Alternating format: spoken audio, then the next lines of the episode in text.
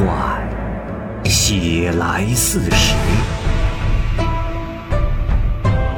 时有其人，传有其事。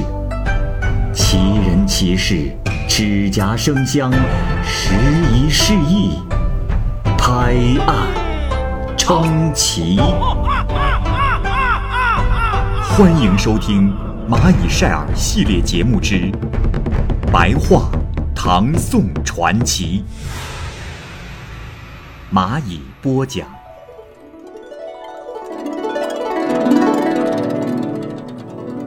田昆仑。从前呢，有一个叫做田昆仑的人，家里很穷，也没有娶上媳妇儿。他家的田地里啊，有一块很深的水池，池水清澈见底。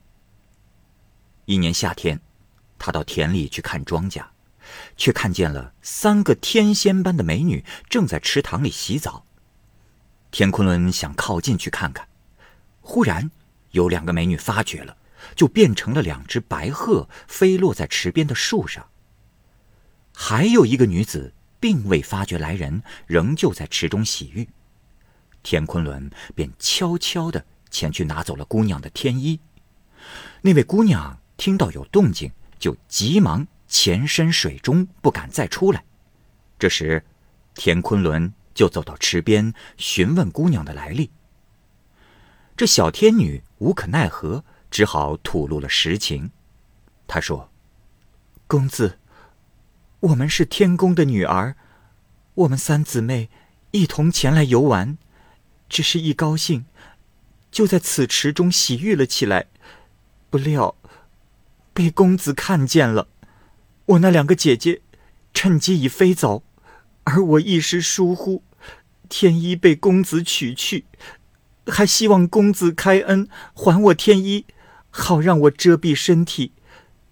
若是公子肯这样做。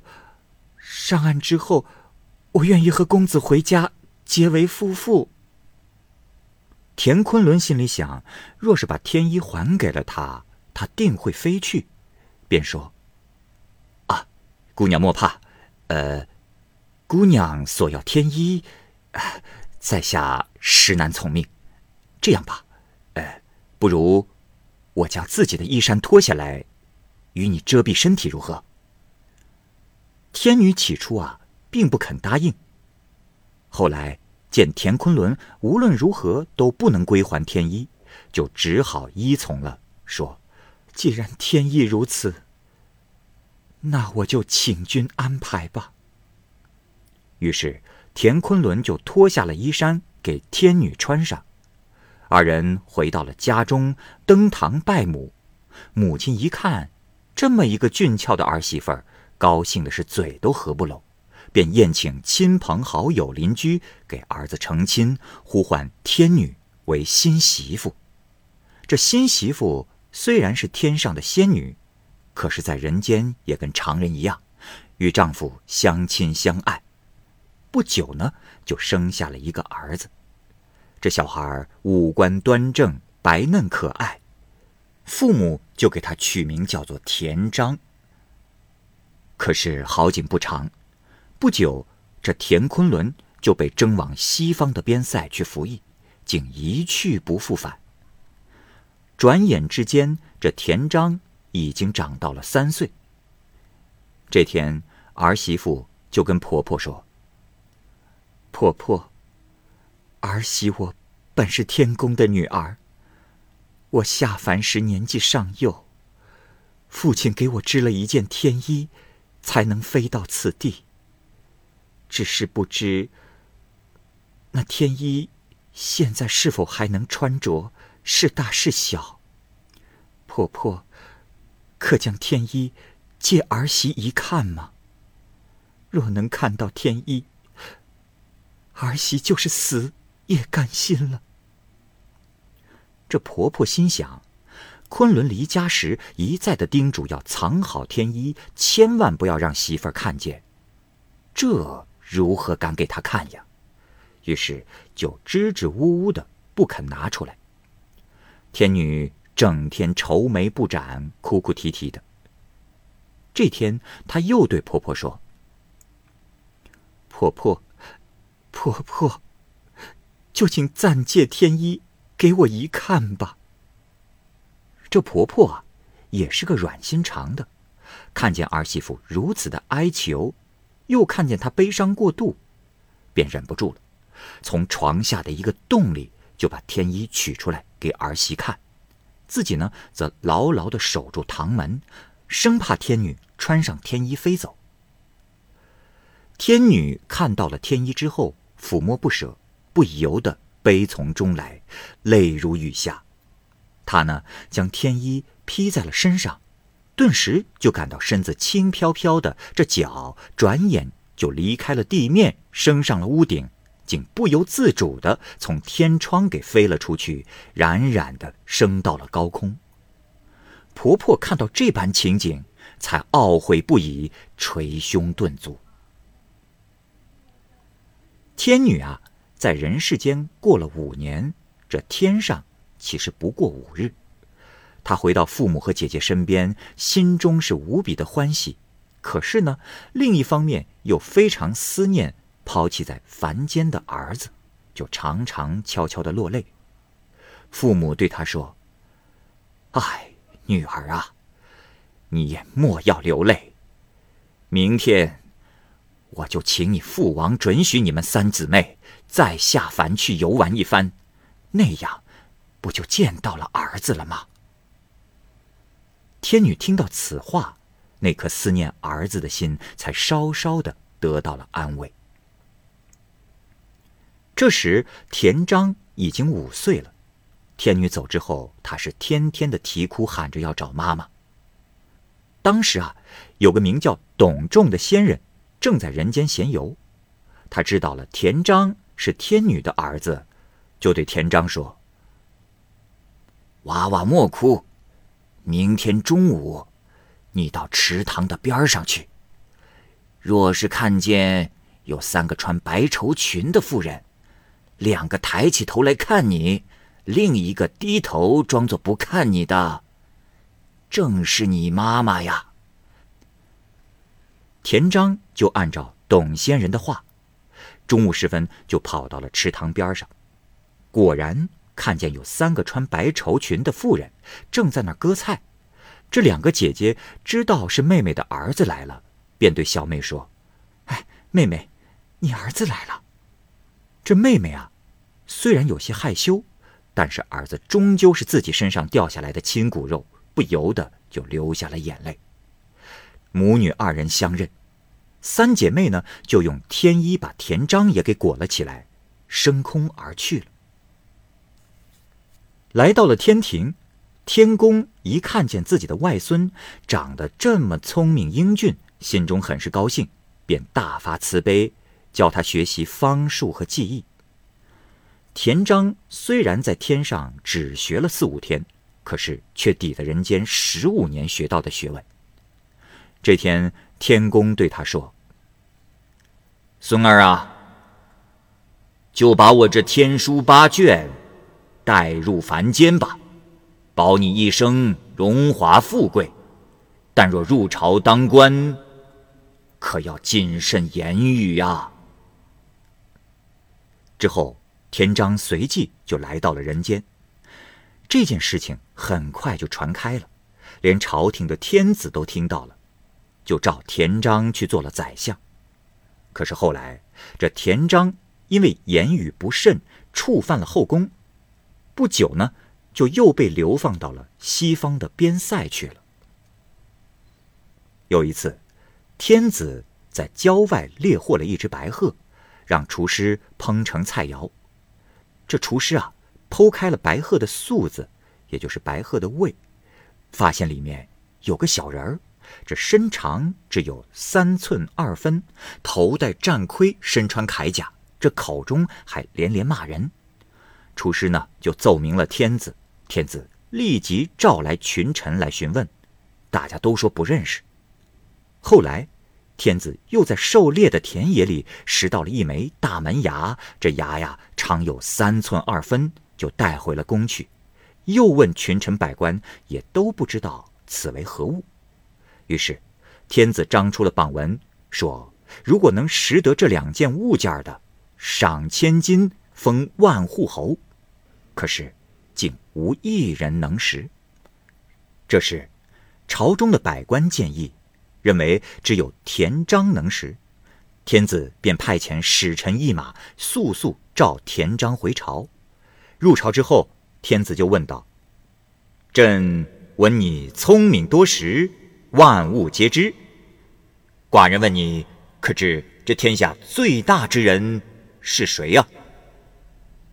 田章回答说：“回禀陛下，臣记得昔日有个叫做秦固彦的，曾经。”跟一个叫做鲁家的人打架，结果被打掉门牙一枚，此牙有三寸二分长，不知丢落何处。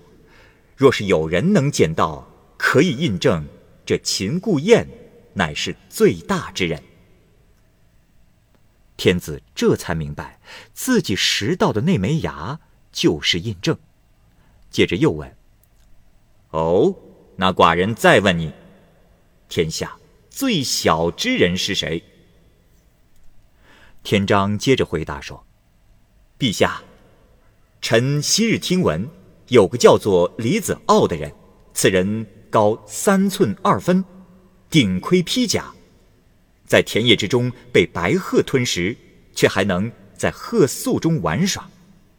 若是有人猎得此鹤，剖开鹤宿，一验便知。”这时，天子赞叹说。嗯，哈哈哈哈哈！说得好，说得好呀。由于田章出色的回答，天子就任命他做了仆射的官。天子和天下人都知道，田章是天女的儿子，才能如此的不凡呢。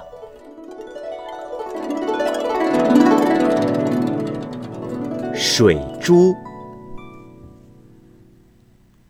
大安国寺是唐睿宗即位前被封为相王的旧宅地，到了他做了皇帝后，就把这一宅地改为了寺院。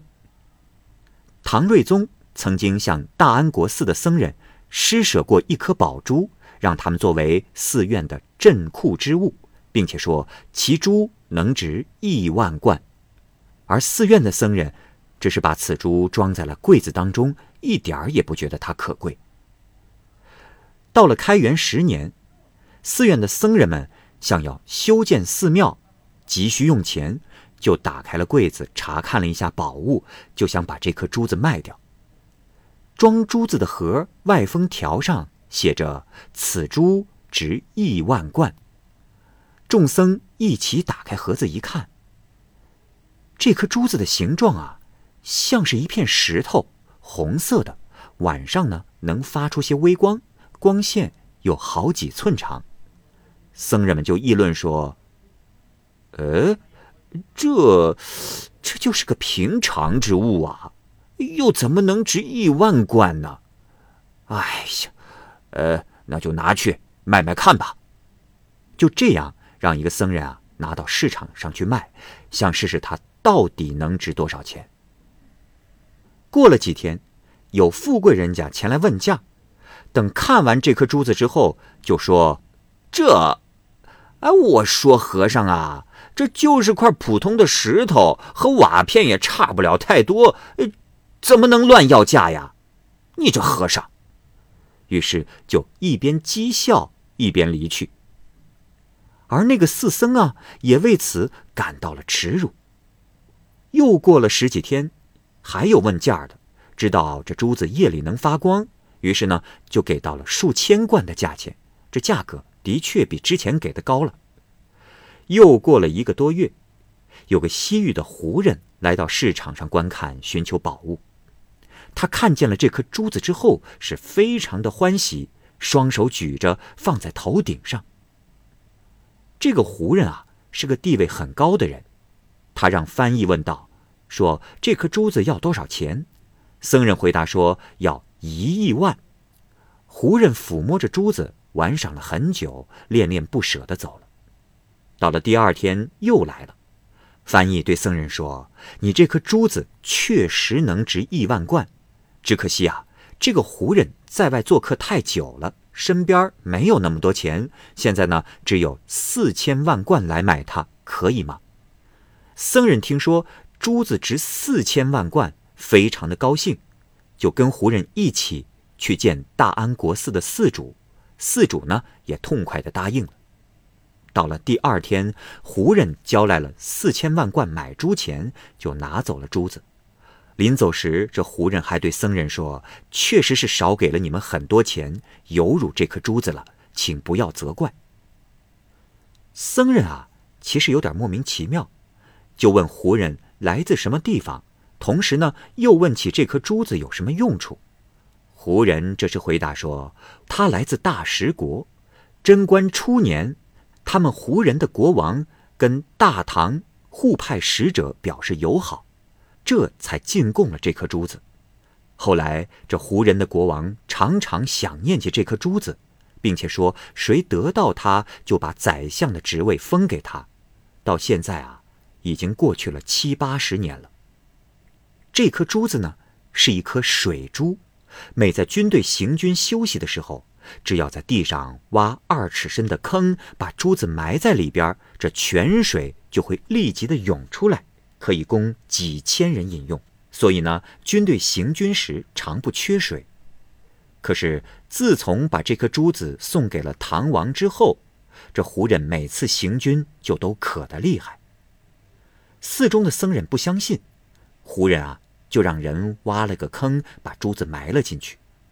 不一会儿，这泉水就涌了出来，水流清澈见底，并向四处流淌。僧人们舀起水喝了一口，这才觉得水珠是灵异无比。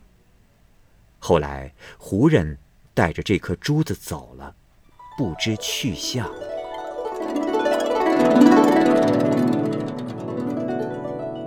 秦时妇人。唐玄宗开元年间，代州都督因为五台山上有很多的外来游客和尚，害怕。怪诈一类的事情发生，就下令，不属于本地住持和尚管辖下的游客和尚，要全部赶走。游客和尚怕被驱逐，就大多暂时流窜到了山谷中去了。有个叫做法朗的和尚，跑到了雁门山的深谷当中。他看见深涧之中有一个石洞，石洞的洞口啊。大小仅能出入一个人，法朗就带了许多的干粮，想在此山中住下。于是呢，就进入了洞中。在洞中走了几百步之后，渐渐的地势平坦开阔了起来。他走到了平地，涉过流水，来到了一个岸边。这儿啊，日月特别的明亮。又走了二里路，就来到了一个草屋前。这草屋中呢，有一个妇女，浑身上下穿着的全是野草和树叶，容貌呢端正秀丽。她看见和尚之后，非常的害怕，就问道：“你你是人是鬼？”和尚说：“啊，施主莫怕，我也是人呐。”那妇人就说：“你骗人！难道有像你这样形状的人吗？”和尚说：“啊，施主，我信佛教，佛教徒应该抛弃世俗人的打扮，所以才会这样。”那个女人又问：“什么是佛？”和尚啊，就给她讲了一遍。那个女人看了看和尚，笑着说：“哎，你讲的还挺有道理的。”女人又问：“佛的宗旨是什么？”和尚啊。就给他讲了《金刚经》。那个女人听完之后，再三再四的称赞。法朗和尚又问：“此处是什么世界？”那个女人说：“啊，大师，我们本来是秦朝人，跟随着秦朝大将蒙恬修筑长城。当时，蒙恬抓了很多女人，我们这些人就是因为受不了繁重的体力劳动。”就逃到了这里来。开始，这里没有粮食，就只能吃草根。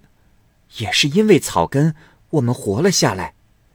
从那儿以后，也不知道过了多少年，我们当中也再没有人回人间去了。于是他就留和尚住了下来，拿来草根给和尚吃。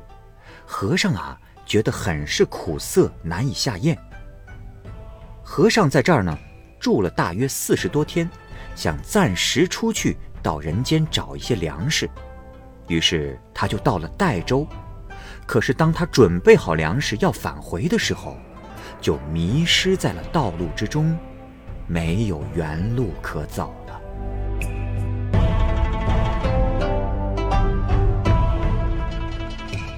好，这个故事就先讲到这儿。欢迎您继续关注《蚂蚁晒尔》系列故事《白话唐宋传奇》。